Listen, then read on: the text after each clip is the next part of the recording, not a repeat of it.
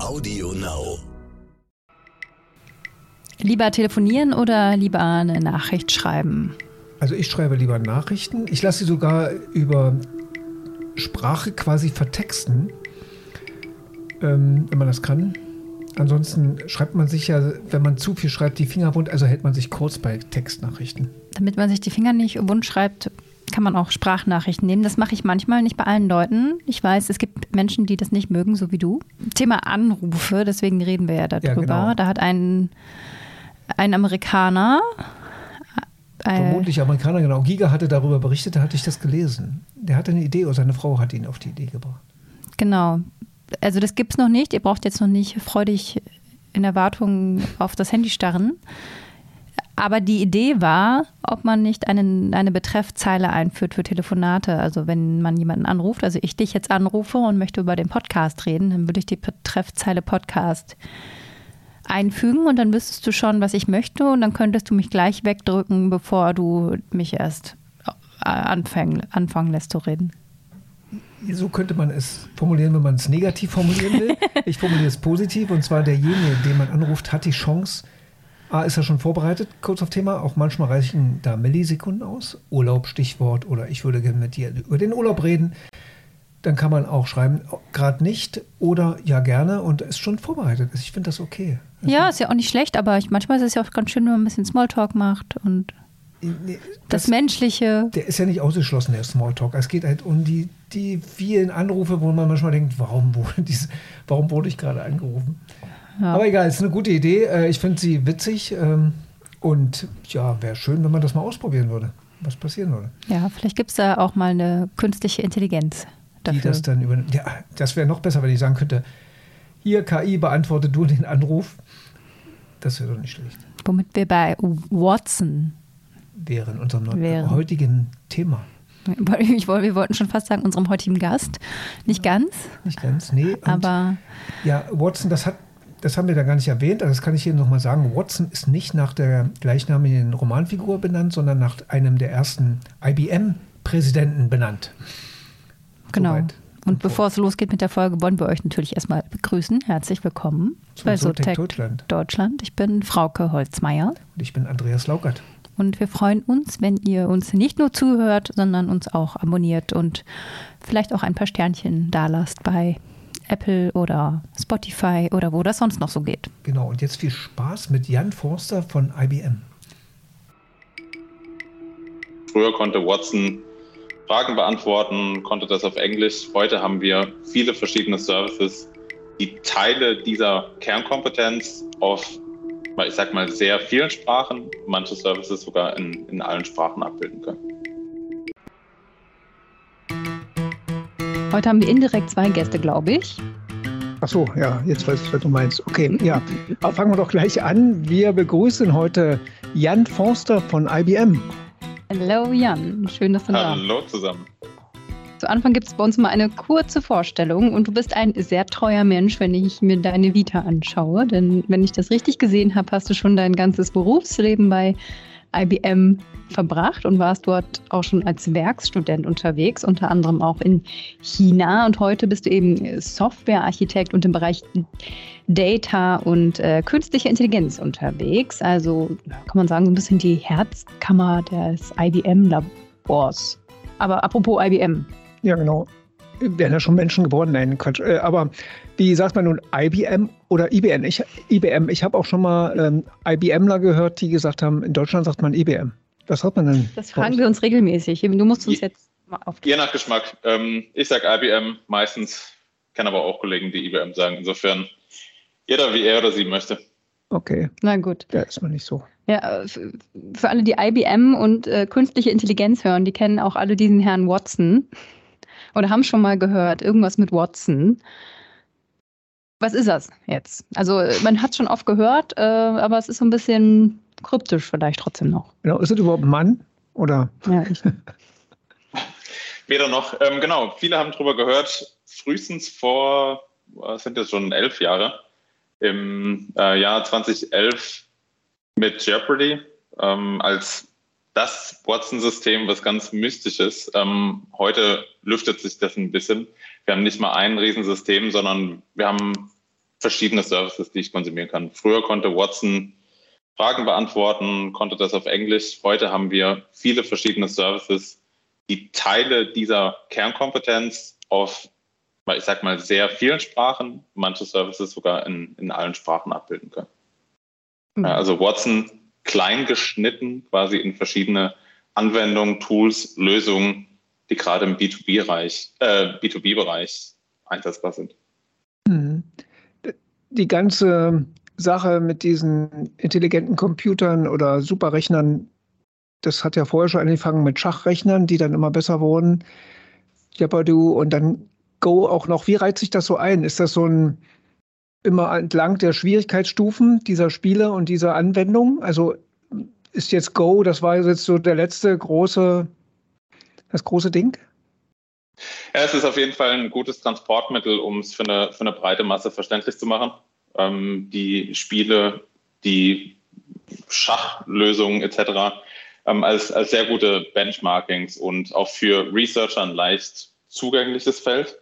Als nächster Schritt kommt dann nach der Erforschung immer die, die Produktivsetzung und die Anwendbarkeit im, im Business-Kontext. Das ist, ein, ist einfach ein logisch, logischer zweiter Schritt in der Anwendung. Und ähm, wir haben es bei Go gesehen, wir haben es bei Jeopardy gesehen, wir haben es vor mehr Jahrzehnten im, im Schach gesehen. Und die, die Frage ist, was kommt als nächstes? Hm. Ich glaube, trotzdem müssen wir es nochmal ein bisschen klarer machen, äh, vielleicht, ähm, worum es sich bei Watson handelt. Es ist ja auch schon, Watson ist vom Begriff her ja schon so bekannt, ähnlich fast wie künstliche Intelligenz selber, äh, dass es irgendwie man schon oft hört, äh, ja, da ist halt Watson drin. So. So, ist jetzt Watson ein Programm? Ist es eine irgendwas, was ihr implementiert? Ist es äh, Vielleicht hast du mal ein griffiges Beispiel für eine Business-Anwendung, wo Watson drin ist. Für normale Leute ist KI irgendwo bei Siri und Alexa und so drin und Google Maps etc. Aber wo ist Watson so ein griffiges Beispiel, wo es so ein Dauerbrenner vielleicht ist? So, ein, so das Brot- und Buttergeschäft von Watson. Ja, sehr schönes Beispiel sind dort ähm, die Assistenten oder auch Chatbots, wie wir sie, wie wir sie häufig hören, ähm, mit dem Produkt Watson Assistant, das ich eben zur Erstellung dieser Chatbots nutzen kann. Das heißt, es ist nicht mehr die reine Spracherkennung, was ein, eine Domäne in der künstlichen Intelligenz ist, sondern es ist eben der Ende-zu-Ende-Prozess modelliert. Das heißt, vom Training der Systeme bis hin zur Nutzung, Wartung, Betrieb der Systeme. Und da ist Watson Assistant ein Produkt, was aus diesem ursprünglichen mysteriösen Watson raus entstanden ist. Also Chats im Sinne von die Sprache erkennen nur oder auch interagieren mit dem User? Letzteres. Also ich, es, ist ein, es ist ein ganzer Flow. Ich muss erstmal verstehen, was hat die Nutzerin, der Nutzer gesagt, muss es klassifizieren können, muss relevante Entitäten extrahieren können, bringe ich gleich ein Beispiel zu, muss es im Dialogprozess ablaufen lassen können, ja, also einen mhm. fachlichen Prozess hinten dran legen und dann idealerweise die richtige Antwort geben. Ähm, und man kann sich das vorstellen, wenn ich zum Beispiel heute bei einer Hotline anrufe oder mit, mit einer Hotline chatte, habe ich ein bestimmtes Anliegen. Ich will vielleicht mein Passwort zurücksetzen. Das muss ich als System, als Watson Assistant erstmal verstehen. Dann habe ich vielleicht lassen wir es eine Bank sein, habe ich vielleicht zwei Passwörter. Eins für mein Depot, eins für mein Tagesgeldkonto und ich will das Depot-Passwort zurücksetzen. Wenn ich das sage, versteht Watson das. Watson Assistant in dem Fall. Wenn ich es nicht sage, möchte ich aber oder erwarte ich, dass nachgefragt wird. Ja, welches Passwort meinst du denn? Depot oder Tagesgeldkonto? Ja, das heißt, auch diese Dialogführung, die ich modellieren kann, die ist Teil des Systems, um genau zu verstehen, welche Antwort ich später gebe. Ja, weil ich natürlich zwei verschiedene Antworten höchstwahrscheinlich habe, für den Fall, dass es mein Tagesgeld-Passwort ist versus Depot-Passwort. Hm. Was, hm? was wär, wenn ich kurz noch nach, was wäre denn jetzt schwieriger in, oder was ist von der Schwierigkeitsstufe her schwieriger, solch eine Anwendung zu haben, Chats und Sprache verstehen und zu interagieren oder so eine Geschichte wie, wie ein Spiel Go zu gewinnen gegen den Meister? Also kann man das überhaupt vergleichen? Ist das eine KI, das andere nicht, das andere ist ein Algorithmus nur eigentlich nur und haha, kann man nicht vergleichen? Ja, doch, kann man, kann man vergleichen, aber es sind natürlich andere Anwendungsbereiche von KI. In beidem steckt sehr viel KI drin. Mhm. Ähm, und ich sag mal, die Komplexität ähm, im, im Chat bringt der Mensch rein, die menschliche Sprache. Ein Spiel hat ein. Immer ist der Mensch das Problem. genau, oder der Antrieb. Äh, ich sehe es mhm. als, als Antrieb in den, in den Lösungen. Und in, in Spielen habe ich natürlich eine, ein beschränktes Spielfeld. Ich habe eine bestimmte Menge an Aktionen, die ich ausführen kann. In der Sprache sind wir sehr unbeschränkt und wir sehen das auch in, in vielen Projekten. Unser Kunde sagt, ja, wir haben hier folgende Logs, wir haben Erfahrungen. Logs heißt?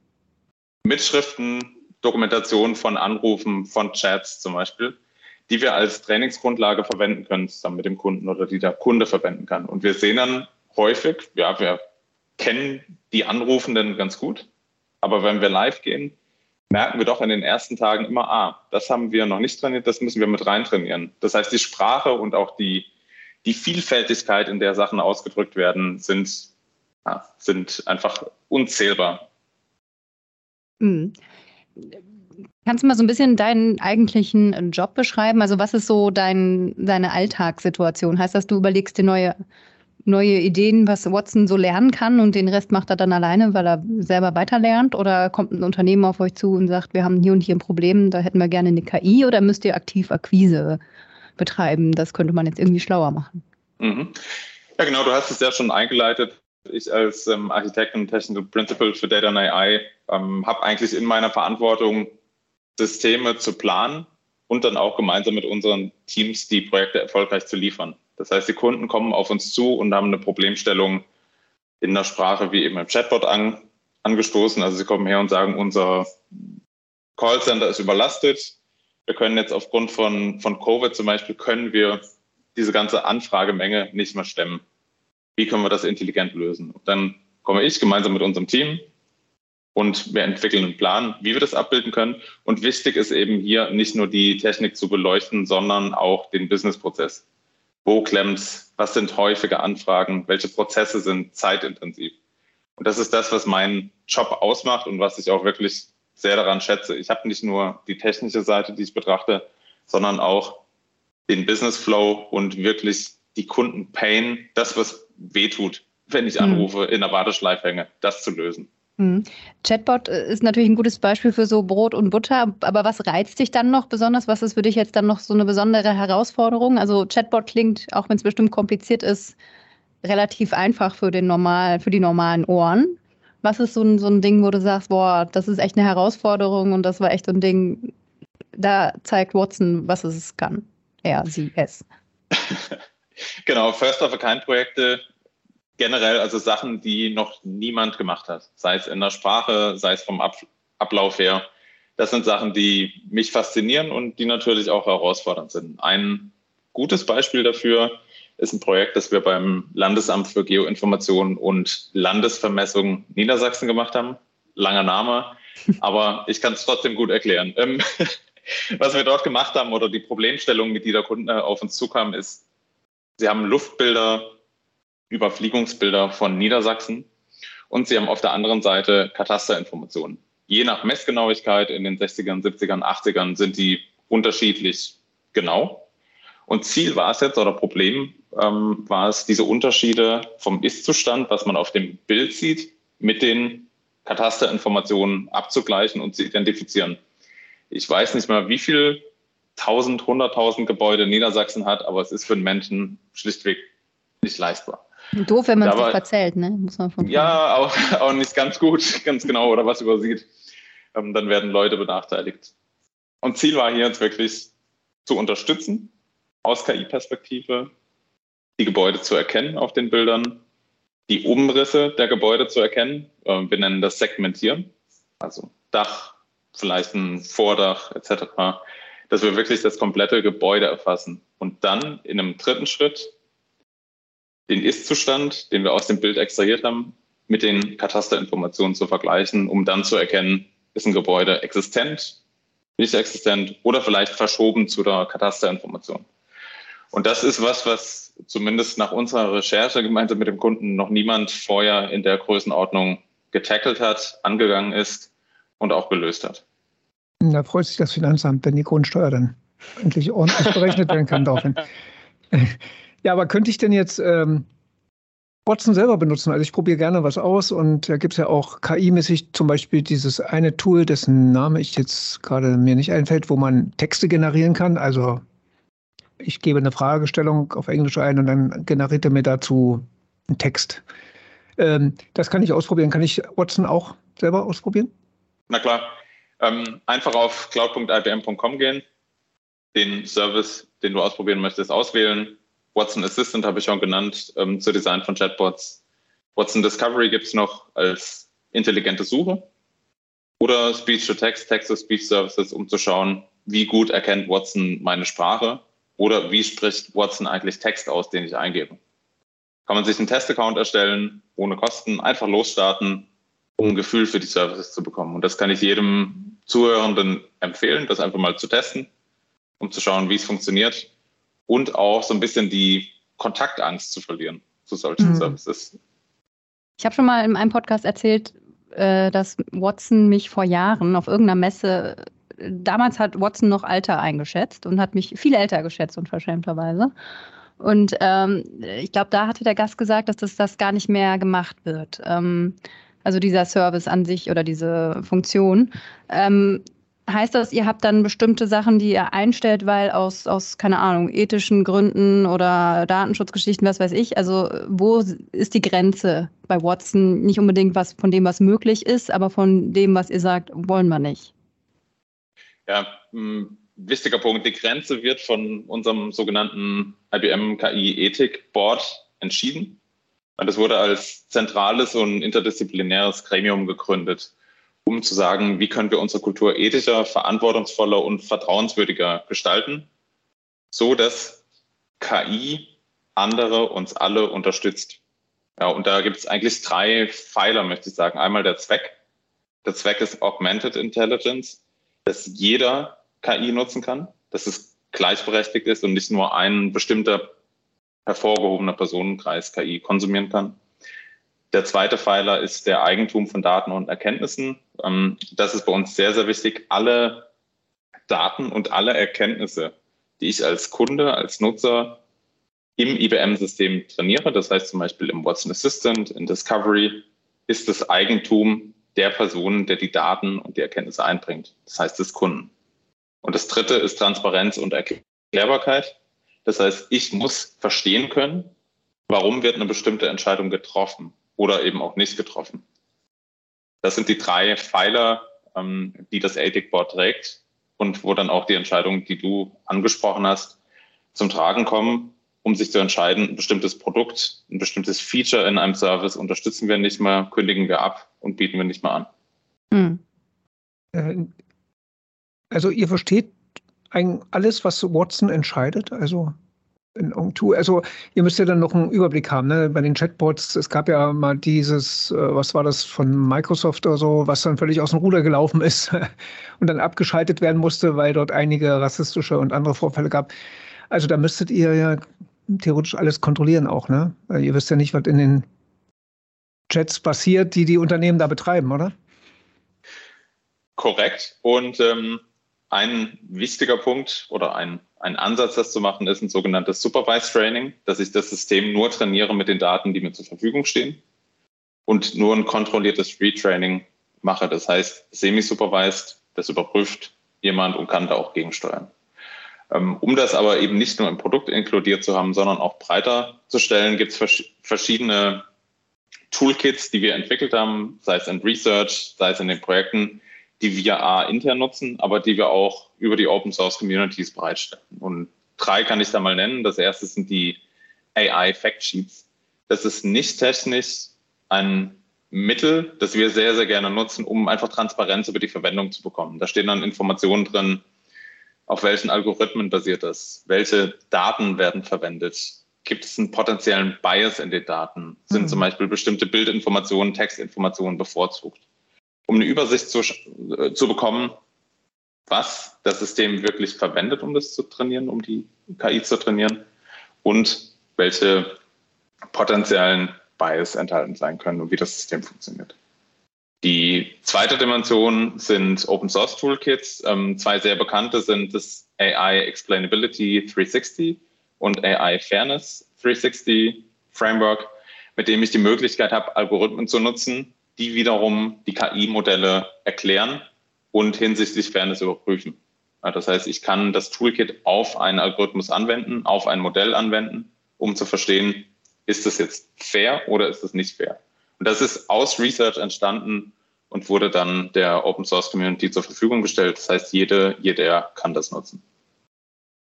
Wir hören häufiger im Podcast, dass äh, Deutschland top ist, wenn es so um Forschung geht und nicht so gut, wenn es darum geht, dann Business draus zu machen. Du bist ja jetzt, wenn ich das richtig verstanden habe, ihr überlegt euch ja auch Sachen, dann kann man das ja auch irgendwie Forschung nennen und dann, nennen und dann wird es ein Business draus.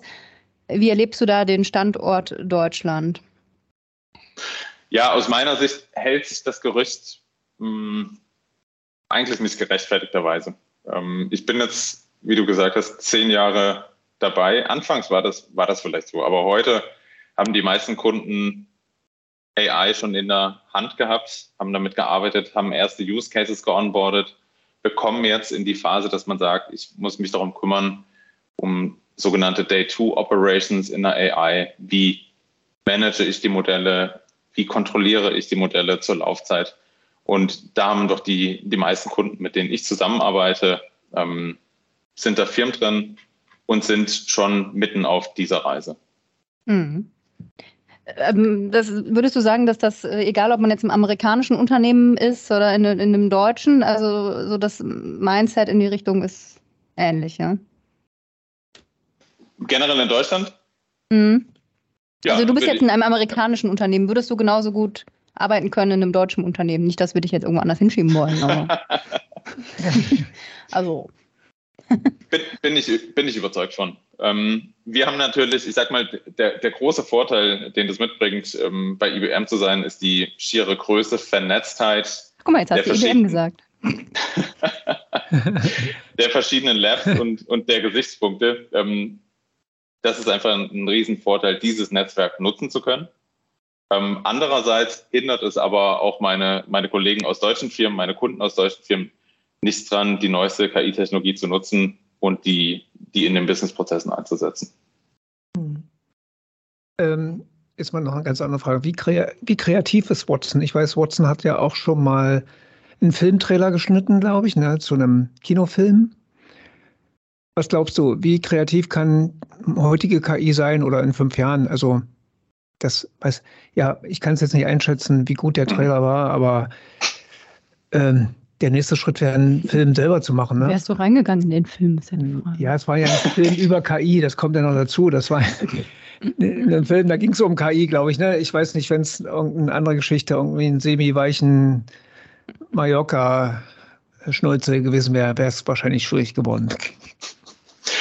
Also um, genau, um auf deine Frage zu kommen, die, die Kreativität der Algorithmen wird letztendlich immer durch den, durch den Menschen eingerahmt und vorgegeben durch die, durch die Daten, die ich habe. Also Kreativität per se ist limitiert und sehe ich, ich persönlich auch als, als menschliche Fähigkeit.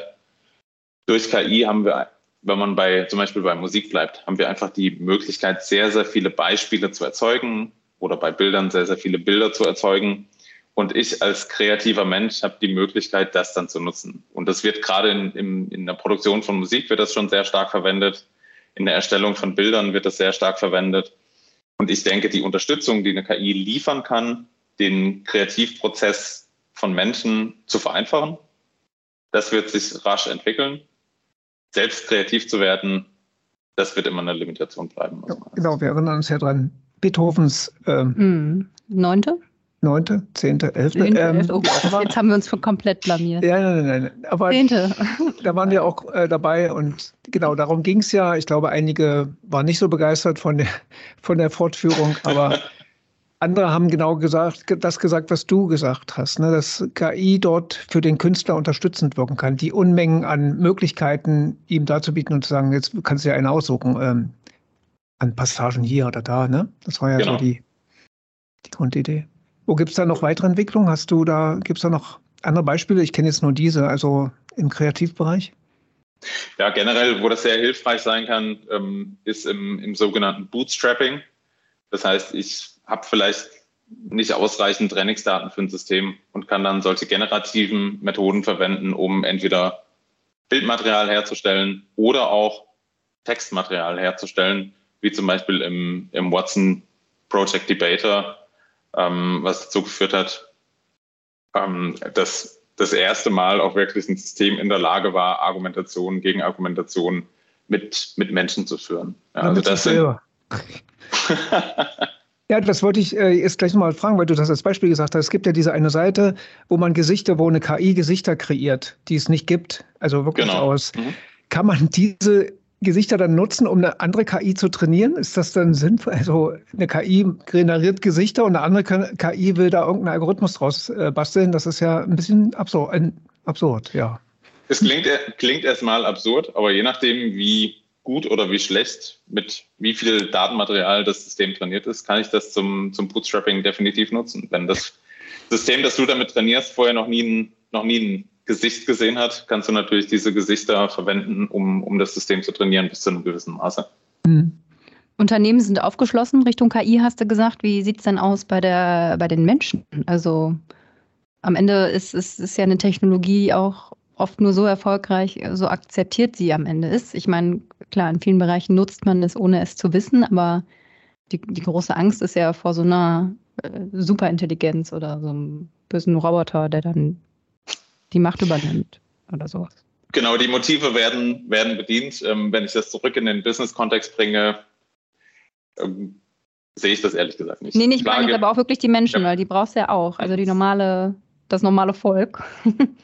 Genau, auch, da, auch das normale Volk. Ich denke, wichtig ist, das nicht zu, zu dramatisieren, sondern ehrlich darüber zu kommunizieren, wie funktionieren die Systeme und Vertrauen dadurch zu schaffen, dass Verständnis geschaffen wird über die Systeme. Das heißt, wie funktioniert etwas, dass ich das als Person entweder ich mich, äh, beschäftige mich täglich damit oder ich beschäftige mich nie damit in gleichem Maße verstehen kann. Und das ist aus meiner Sicht einer der wichtigen Faktoren, die dazu führen, dass wir eine Akzeptanz und Verständnis schaffen für die Systeme und dass dieser Mythos, das sind irgendwelche Maschinen, ähm, die super intelligent sind und irgendwas entscheiden, was ich nicht mehr verstehe, dass der eben ja, kein, keine Angriffsfläche findet, weil er, weil er nicht wahr ist. Mhm. Was würdest du sagen? Es gibt, glaube ich, Forderungen auch in die Richtung, dass man wie äh, es in einer Gaststätte im Kleingedruckten angibt, welche Inhaltsstoffe drin sind, dass hinter solchen Anwendungen auch steht, ha, Vorsicht, hier ist KI drin, bloß wo grenzt sich das ab? Ne? Das wäre die Frage. Der Abgrenzung zwischen Algorithmus und KI ist ja fließend und niemand kann die so richtig beantworten. Also es wäre nur die Frage, wie soll ich sowas umsetzen, wenn ich das fordere? Ne? Korrekt, ich denke, das ist auch, ähm, wenn man jetzt bei unserem KI-Ethik-Board bleibt und das auf ähm, politische Dimensionen überträgt, ist es auch wichtig, dass wir uns als Gesellschaft darüber Gedanken machen, dass sich damit beschäftigt wird und dass wir da zur Entscheidung kommen, wie stark sowas erklärungsbedürftig ist, wie mhm. stark es kommuniziert wird und dass es auch transparent dargestellt wird und ähm, dass man vielleicht sagt, Zusatzstoffe XYZ an Algorithmen und verwendete Trainingsdaten. Und ähm, genau das, was du beschreibst mit so einem Etikett, ist auch der Ansatz, den wir, den wir bei den Factsheets fahren, um genau zu verstehen, was ist drin, das transparent zu machen, um eben drüber reden zu können. Denn ich denke, das ist der erste Schritt, es mhm. besser zu verstehen, es drüber zu reden und es transparent überhaupt für alle verfügbar zu haben.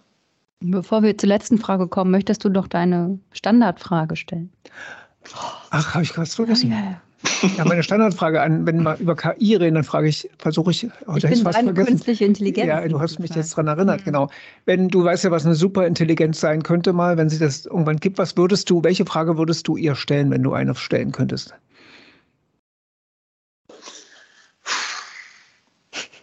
Ach, wie? Keine Frage, was möchtest du beantwortet wissen? Hm? Also ich kann dir sagen, was ich immer fragen würde. Warum? Gerne. Warum? Ich würde nur warum fragen. Dann ergänze ich deine aber Frage. Zeit für die Antwort. Ja, die, Superintelligenz wird schon wissen, was ich meine. Stellt sich Warum bei allem 42 würde ich dann ergänzen. Ja. das dann schauen doch, wir mal, was passiert. ja, das hat doch schon mal jemand. Wer hat das? das Richard Socher. Hat das Socher, genau. Ich glaube, ja. der hat auch Warum 42. Das muss ich jetzt. Können wir das bitte einmal für alle erklären, die nicht so nerdig sind? Genau. Möchtest du oder darf ich? Nee, nee, mach du mal.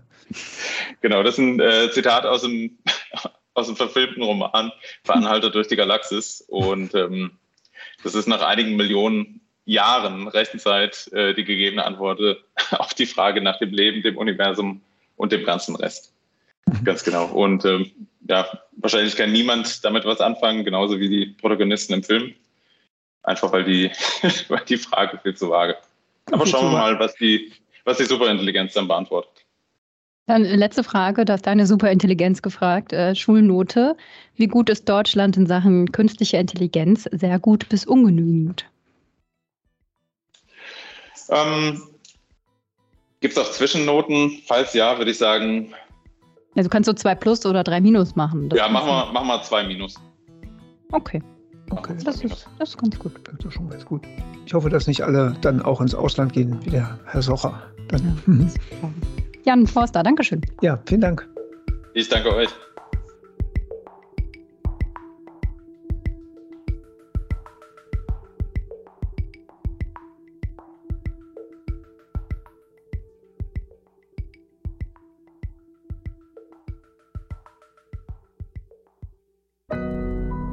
Audio Now.